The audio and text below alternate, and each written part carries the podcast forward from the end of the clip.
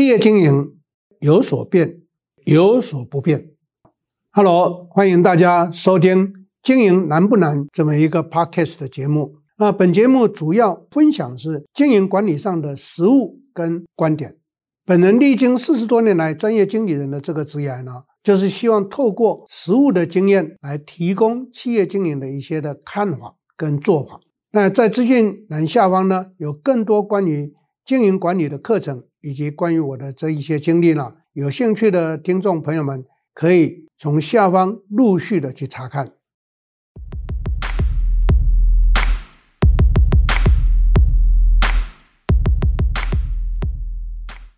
大家好，我是 Richard 陈宗贤，欢迎在座各位再次收听我们 Podcast 的时间。今天呢，很高兴我请。Claire 跟我一起来进行我们这个 Podcast 的这个节目。大家好，我是连胜的 Clear。那因为最近啊发生了好多事情啊，在政治上、经济上这一段时间，所以今天特别来跟教授讨论一下，想要跟教授来做请益。首先呢是问到这个呃全球通膨，大家都对这件事情很紧张哦。那所以我们也想要跟教授来问一下，说全球通膨对于台湾的影响到底是什么？因为在经济学上说，景气过热的时候，政府就会用呃物价高涨，政府就会开始用升息的手段来做调节。可是像现在这个状况，是因为战争也造成了整个原物料成本上涨，升息这件事情真的能够抑制通膨吗？OK，呃，从景气循环的角度来看的话，其实大家都很熟悉，景气分成为。这个景气过热的通货膨胀跟景气低迷的通货萧条，其实通货膨胀最直接各位感受到的就是物价上涨。这一个通货萧条就是经济萧条的时候呢，那各位感受到的就是物价会下跌。那其实这个是大家耳熟能详的一些基本现象。但是对于一个政府来讲，每当一个国家面对到通货过热的时候，通货膨胀过度。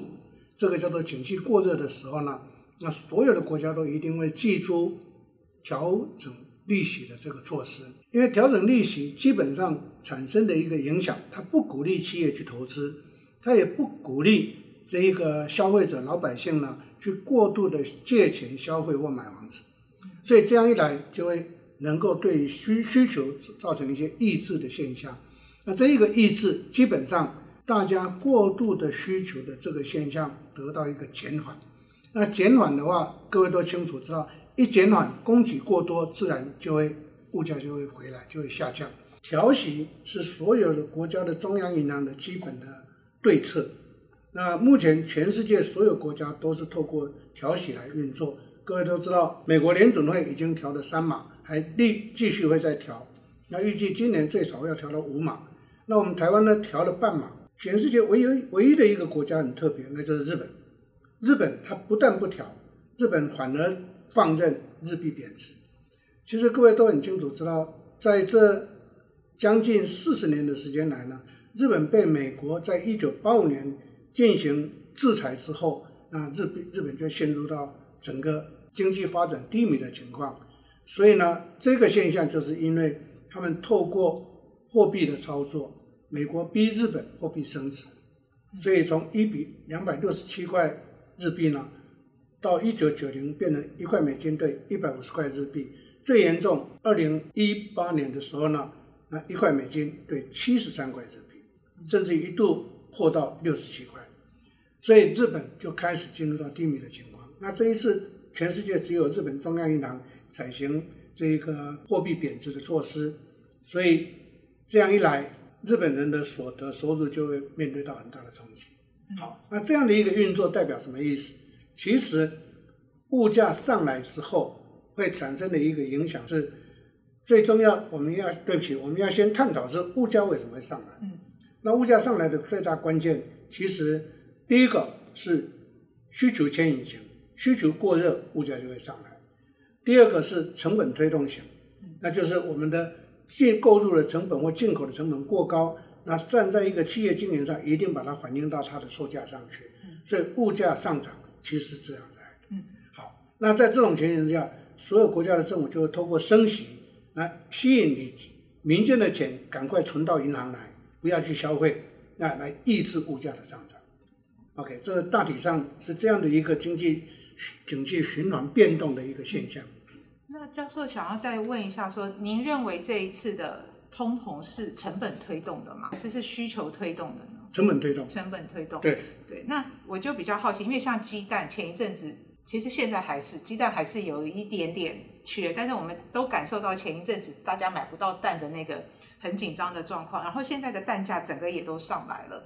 那照现在这个状况的话，那当我们的一般民众薪资没有变的时候，可是他的这个生活成本一直在提高，然后再加上升息，可能有房贷各种贷款的这个还款压力又增加，嗯嗯、那是不是对我们国家社会来说也是一个不利的因素呢？理论上跟实物上来讲，它确实是。那个这一次的物价上来是成本推动型，我们。台湾、日本、韩国也被称之为叫做输入型的通货膨胀。嗯、那刚刚您提到的鸡蛋为什么会涨价？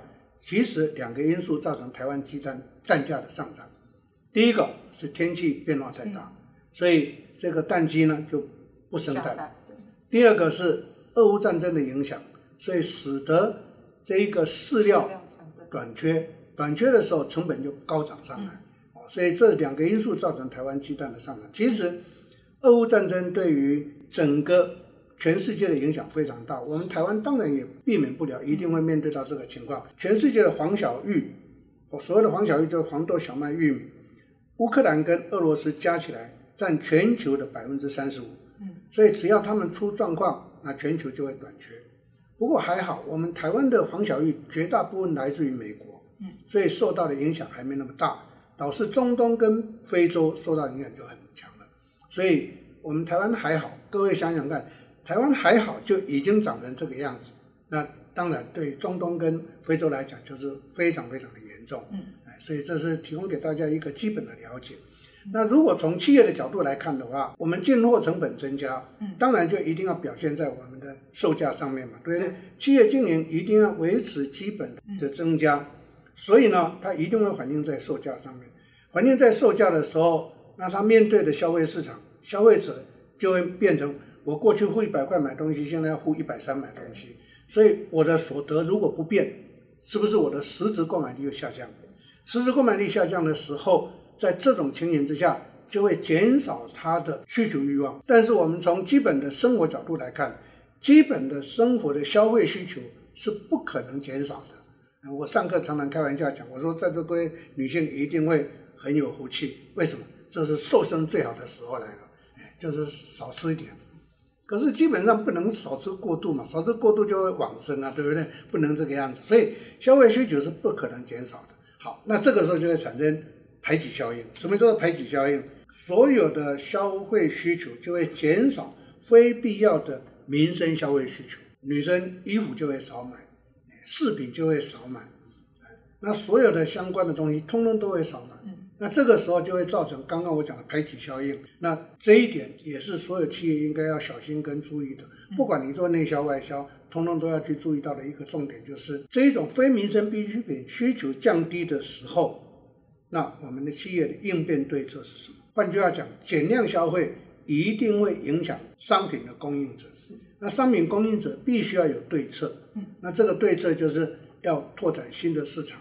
要推出新的商品，嗯，要不然就要用组合销售来刺激需求、刺激消费。嗯，理解。好，那那刚刚提到说，这个排挤效应跟商品成本其实会增加，然后再转嫁到消费者上面。那呃，面对这样子一个这个鸡生蛋，蛋生鸡的问题，那教授这边会怎么建议中小企业在资金准备上面的要怎么做规划？那内需市场跟外销市场有没有还有各自要注意的地方呢？OK，其实台湾的一般的中小微型企业最大的通病就是不习惯超前部署，嗯，甚至于从来也没做过超前部署，嗯，总是事到临头呢见招拆招。因此上课的时候我就常常会被问到，老师现在这个情况怎么办？我实在被问烦了。用一个比较不雅的方式来回答，就是收收一收嘛，不要做了。但是不能够这个样子，企业经营怎么可以说收就收？关键是在于，我很诚心的建议所有的中小微型企业，现在已经面对了，你不能够一直等着被冲击的时候我才来应变，呃，现在应该未雨绸缪，赶快去做一些准备。好，那准备的措施是什么？第一个，就像是在二零二零年三月份的时候，疫情一来，我就跟在 CEO 班跟所有的学员强调到的，做两个动作。如果你是消费性产业的话，那赶快转到线上来。这个时候开辟新的通路，因为疫情一定会让很多人不会进入到这个实体通路里面。第二个就是企业要准备资金，那资金就要赶快趁现在还没有大幅调升利率的时候，跟银行把钱借出来，啊，或者是把额度申请下来。那作为我们在经营上的需求，这两个动作做了以后，对企业的帮助是什么？那就是在这个过程上，企业就会比较，应该说受到的冲击会比较低。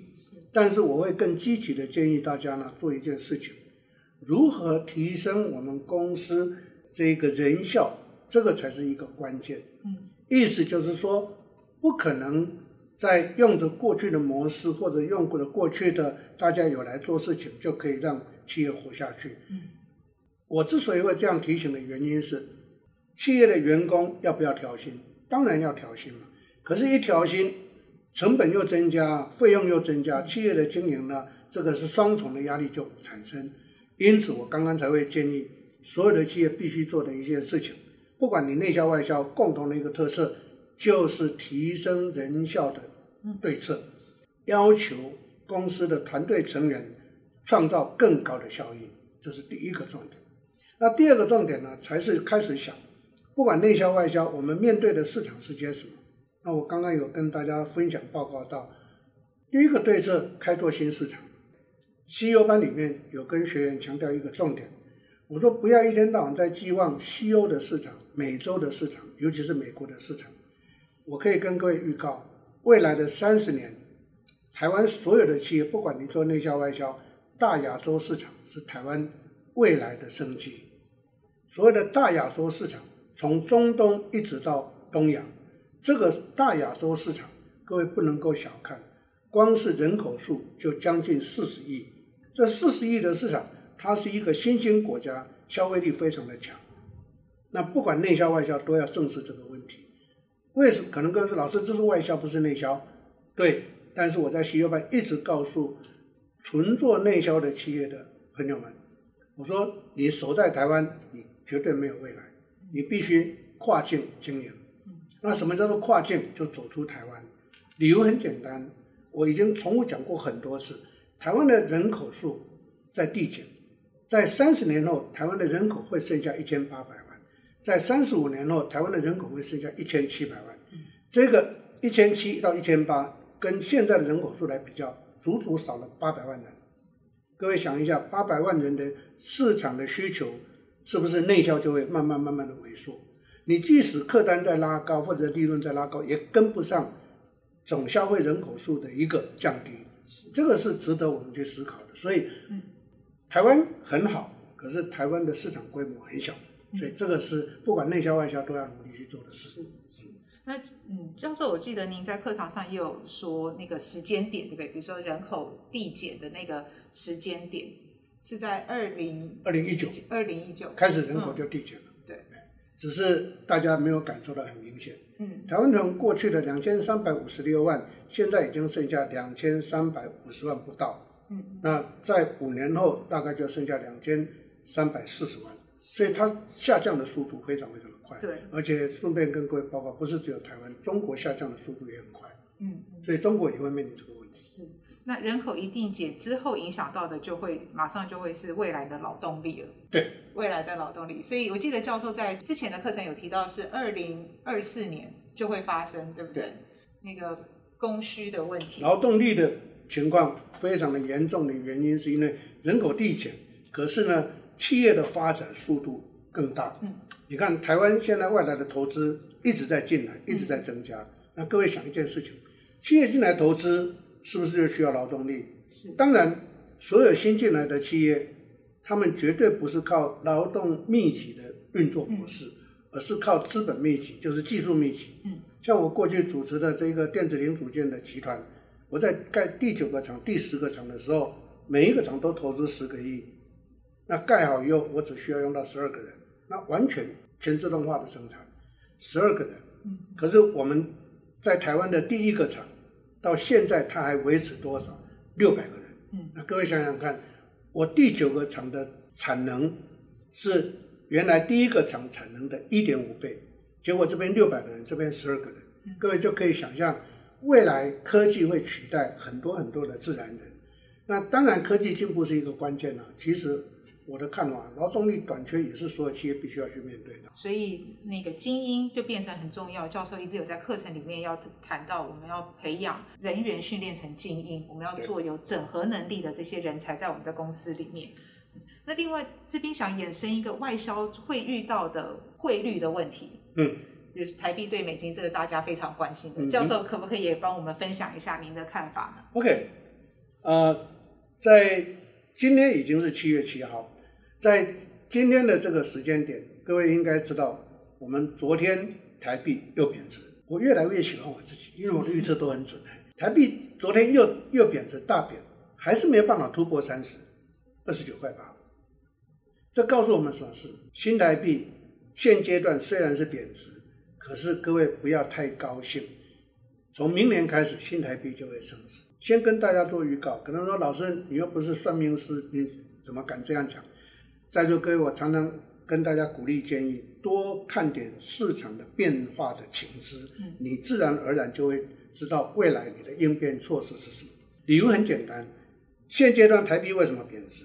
在股市的热钱在台湾获利了结之后，全部都离开。你看台湾股市从一万八千点掉到破了一万四千点，这些钱呢离开台湾有多少呢？你们可能不太清楚。离开台湾的这些热钱已经超过。一千八百亿，这个新台币一卖的时候要转换成美金，请问在座各位，从市场供需法则来看，当我销售过度的时候，是不是就会贬值？所以新台币卖过多就会贬。所以现阶段的贬值是这样来的。可是又有一个有趣的情况，按照道理应该大贬了，为什么卖的这么多，还是在二十九块五到二十九块八？理由很简单，因为进来的 FDI 也蛮多的。所谓的 FDI 就外来直接投资，嗯、那全世界的大厂通通都到台湾来投资，那大家也觉得很高兴。告诉各位，不需要太高兴，因为从明年开始，尤其二零二四年是一个非常严重的年，二零二三到二零二五，台湾的劳动力会发生非常大的一个短缺。这个同时呢，台湾的台新台币也会出现升值的情况，因为 FDI 都进来了。那 FDI 的外来直接投资进来。不是小钱，各位要了解，他们进来是用百亿美金在计算的。我举一个简单例子，我上课一直在谈这个 case。台积电大家都知道，它现在要盖十个厂，从新竹到高雄。现在第一个就高雄桥头的这一个厂，它还没盖啊，它只有整地环评过而已，还没盖厂，设备还没进来。请问在座各位，在这个过程上头，原来的外资投资会钱会立刻进来吗？不会，它是看你。厂盖到什么阶段，我钱就进来到什么阶段。那当然，我只是举台积电的例子。其实，Google、Microsoft、Amazon，通通都到台湾来投资。像 Google 在中部的两个厂还没有完全盖，所以这个时候钱不见得全部都进来。什么时候会进来？二零二三到二零二五。所以二零二五是台湾所有的高科技厂全部盖完的时候。那新台币当然因为这样就会升值。第二个最严重的是劳动力会开始短缺。现阶段台湾北中南开始出现劳动力短缺了，是这个就是一个关键。我一直看到这个循环都不停，嗯、然后感觉越来越严重，越来越严重。而且像刚刚教授您提到的，Google、Amazon 他们的薪资又比我们的企业要来得高，那这个薪资一提高之后，那个成那个物价也会跟着，因为购买力强，物价也跟着涨。对，哇，那这个循环不是不得了了吗？这个通膨的循环。所以我在很多课程上常常去刺激企业主。我说，甚至于台湾的老百姓，我说台湾是一个富裕的贫穷国家，这句话怎么解释？台湾的所得越来越高，已经破了三万六千美金了，超过韩国，韩国才三万四千九百九十九。但是所得这么高，却是在五月中的时候又创造历史高峰，台湾的储蓄超过四个兆，那四个兆就是四十三点一的储蓄率。各位想想看，一百块存了四十三块。剩下五十七块来花钱，然后就怪说：“哎呀，没钱可以花，然后买东西又要喜欢杀价，这就是造成所谓的富有的贫穷原因是在这里。所以在这个过程上，我要跟大家反映跟提醒的是，不要再期望低物价时代，不要再期望我们要低的购买消费，这个是不合时宜的。低物价是落后国家的特色，台湾不可能永远在低物价时代。是，但是过去的习性就是这样啊，因为这个要怪一九七零年代的代工创造台湾经济奇迹所造成的印象跟习惯。嗯，所以台湾现在很多的小微企业啊，老板啊，就喜欢杀价，那就造成他的企业文化，从老板喜欢杀价到员工就有样学样，就跟着喜欢杀价，大家一起杀价。我在前天晚上的课程还告诉所有学员，我说杀价是一个不智之举。杀价，你所得到的什么次级品、交货延误？请问企业有什么好处？可是大家就还是没有转念过来。不过我觉得这样很好，台湾就应该要面对这个。呃，如果各位没办法体会的话，疫情过后赶快去欧洲一趟吧，你才会体会到我在瑞士的一个小镇吃一个汉堡，让我付掉十五欧的故事。小小一个冷冻的汉堡，十五欧哎，我们台湾热腾腾的很棒的。汉堡才不过六十五块，你个就可以想象这个差别是多大，对不对？OK，对，嗯，好，谢谢教授今天给我们这么多的指点。